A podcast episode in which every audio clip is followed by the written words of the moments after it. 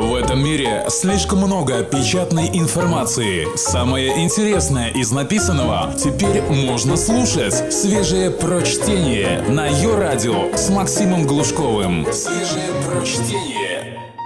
В отсутствии пяти копеек Ивана Давыдова из-за праздников возьмем другой материал со слон.ру. Россия и Запад. Кто моральнее? Текст Андрея Мовчана. А давайте порассуждаем, о каких традициях и какой морали сегодня идет речь в России. Сперва о том, какой морали у нас нет и не должно быть. Россия – страна, которая стремится к построению справедливого общества, основанного прежде всего на моральных ценностях, сказал 7 лет назад ВВ Путин. Спустя 6 лет он же прямо противопоставил Западную Европу и России в смысле морали в послании Федеральному собранию. Разрушение традиционных ценностей сверху – которые мы наблюдаем во многих странах, губительно и проводится вопреки воле народного большинства. Нас все больше поддерживают в нашем стремлении сохранить традиционные ценности. Ценности гуманизма, ценности и традиционного мира, семьи и религиозные ценности. На Валдайском форуме 2013 года Путин был еще более откровенен.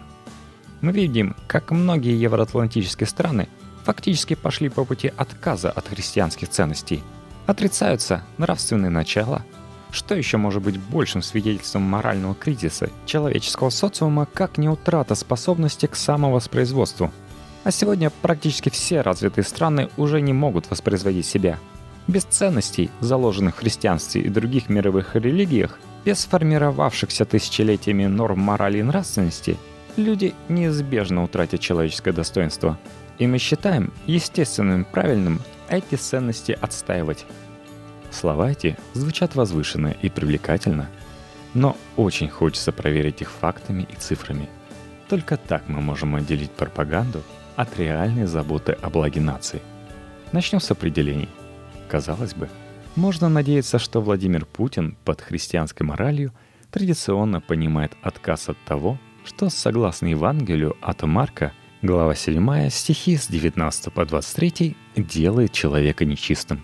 Убийство, жестокость, кража, сексуальная развращенность, зависимость от страстей, зависть, обман, жадность, злые мысли и глупость. В этом случае президент был безусловно прав, придавая большое значение христианской морали. Мораль – важная составляющая прогресса страны. Многие экономисты, например, Пол Хайни и С. Майкл Крейвен, пишут о высокой цене аморальности для экономики – в атмосфере недоверия, вызванного аморальным поведением, стоимость всех транзакций значительно повышается. Оборот денег замедляется, риски воспринимаются как более высокие, и не только скорость роста, но и сам рост во многих областях оказывается под вопросом. Более того, такие действия, как преступление, адюльтер, употребление наркотиков, сами по себе имеют существенную экономическую себестоимость – увеличивает издержки общества. Социологи напрямую связывают моральность общества с продолжительностью и качеством жизни. Уровень моральности общества влияет на все причины смертности, от насильственных и других преступлений до сердечно-сосудистых заболеваний, на эффективность всех служб, от полиции до скорой помощи, на равномерность распределения доходов и богатства в обществе, на субъективную оценку качества жизни – Увы, версия о таком понимании морали российскими властями не проходит. Что касается самовоспроизводства, можно предположить, что Владимир Владимирович погорячился. Во-первых, в сегодняшнем мире в лидерах по естественному приросту населения Нигер, Уганда и сектор газа. Трудно сказать, являются ли эти страны образцовыми в плане ценности морали и нравственности, но вряд ли даже Путин хотел бы видеть Россию в одном ряду с ними. Во-вторых, в России до 2013 года в течение 23 лет отмечалась естественная убыль населения. Только в 2013 году естественный прирост появился, да и то в ничтожных масштабах. 1,6 человека на 10 тысяч. К тому же, демографы утверждают, что этот показатель нестабилен, и в течение трех лет Россия опять нырнет в естественную убыль. С другой стороны, естественный прирост в странах ЕС-28 без учета миграции, не был отрицательным с 1960-х годов и сегодня он в два раза выше, чем в России. Небольшая убыль наблюдается в Германии, но только последние два года. В Великобритании и Франции прирост более трех человек на тысячу. Естественный прирост США – 5,5 человек на тысячу. У нас, еще раз напомню, 1,6 человека на 10 тысяч. Да, Демографы прогнозируют, что и в ЕС в дальнейшем естественный прирост вероятно будет сменяться естественной убылью. Но если исходить из нынешних данных, то возникает большой вопрос, кто же не способен на самовоспроизводство и кому следует сохранить традиционные ценности. Апелляция к церкви, как партнеру в сохранении морали, настораживает еще больше. У нас много очень направлений сотрудничества между государством и церковью. Церковь естественный партнер для государства, говорит Владимир Путин. А вот как любит говорить тот же Путин специалисты, например, экономист и политолог Грек Эспол в своих работах по сравнительному анализу религиозности и качества жизни в различных развитых странах из выбранных стран, в частности в США, религиозными называют себя 60% населения, в Германии 48%, во Франции 37%, в Австралии 35% ставит настораживающие вопросы. Неплохо бы нашим лидерам, которые видят развитие морали и рост религиозности в стране как взаимосвязанные процессы, прислушаться к следующим его словам. Консервативная религиозная идеология является одной из вероятных причин социальной дисфункции. В частности, США является среди исследуемых стран самой дисфункциональной с точки зрения убийств – количество заключенных, детской смертности, распространение гонореи и сифилиса, абортов, подростковых беременностей, продолжительности брака, неравенства доходов, нищеты и средней продолжительности рабочего времени. Как утверждает Пол, цифры также достоверно свидетельствуют о том, что общества, в которых высока доля атеистов, являются существенно более функциональными в смысле уровня преступности, асоциального поведения и уровня взаимного недоверия.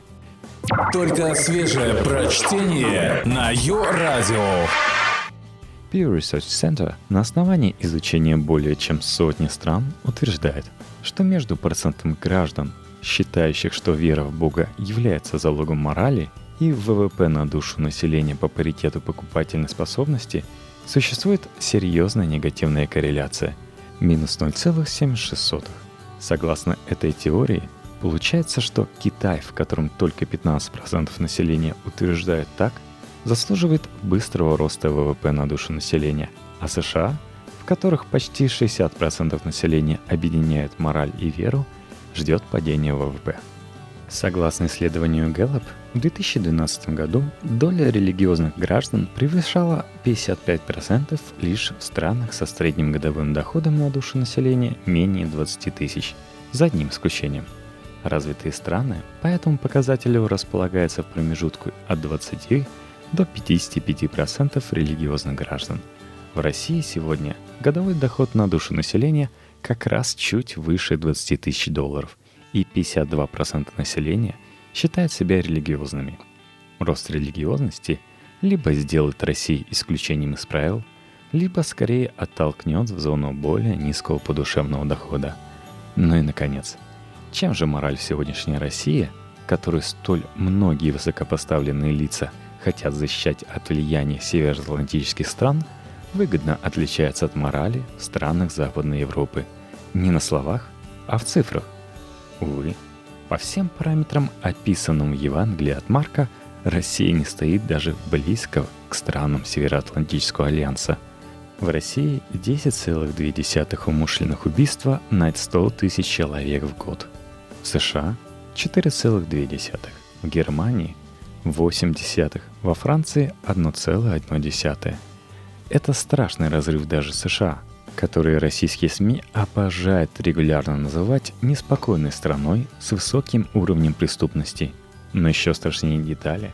Так, например, в России за 15 лет погибло в 68 раз больше приемных детей, чем усыновленных за рубеж – за рубеж было усыновлено 34% всех детей. В России в детских домах официально живет 105 тысяч детей. Эта цифра вызывает сомнения.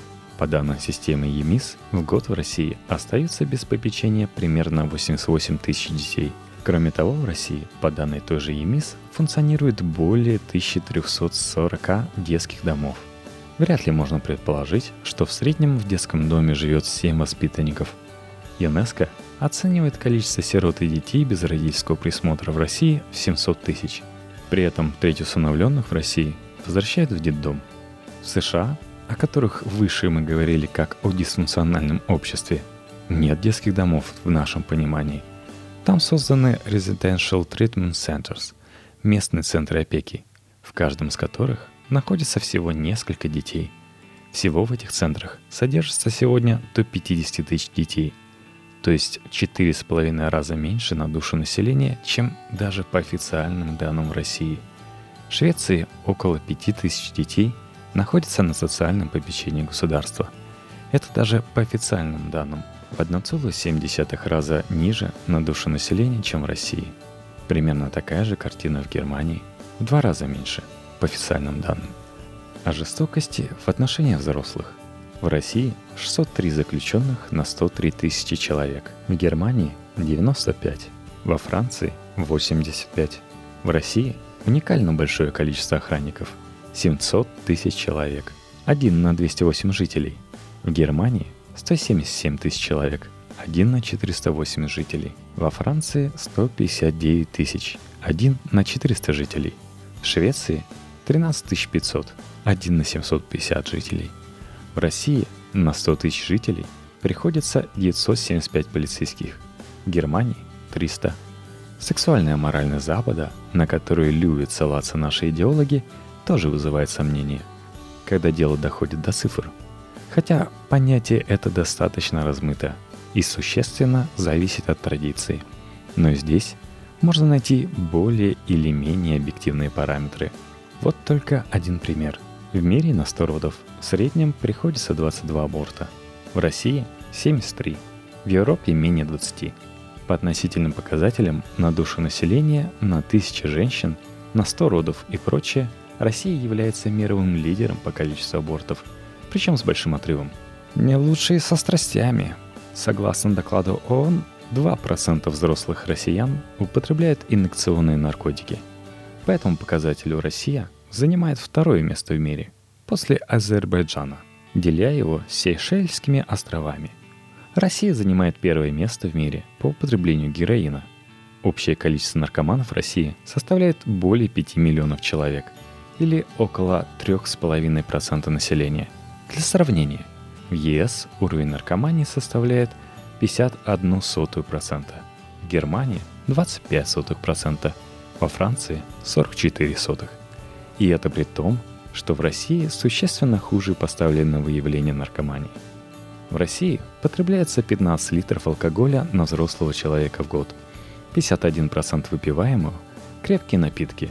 Во Франции 12,2 литра – 23% крепкие напитки. В пивной Германии 1,8 литра. Крепкими напитками являются всего лишь 18,5%. В России от, от 1 до 2% населения, данные UNAIDS, инфицировано ВИЧ.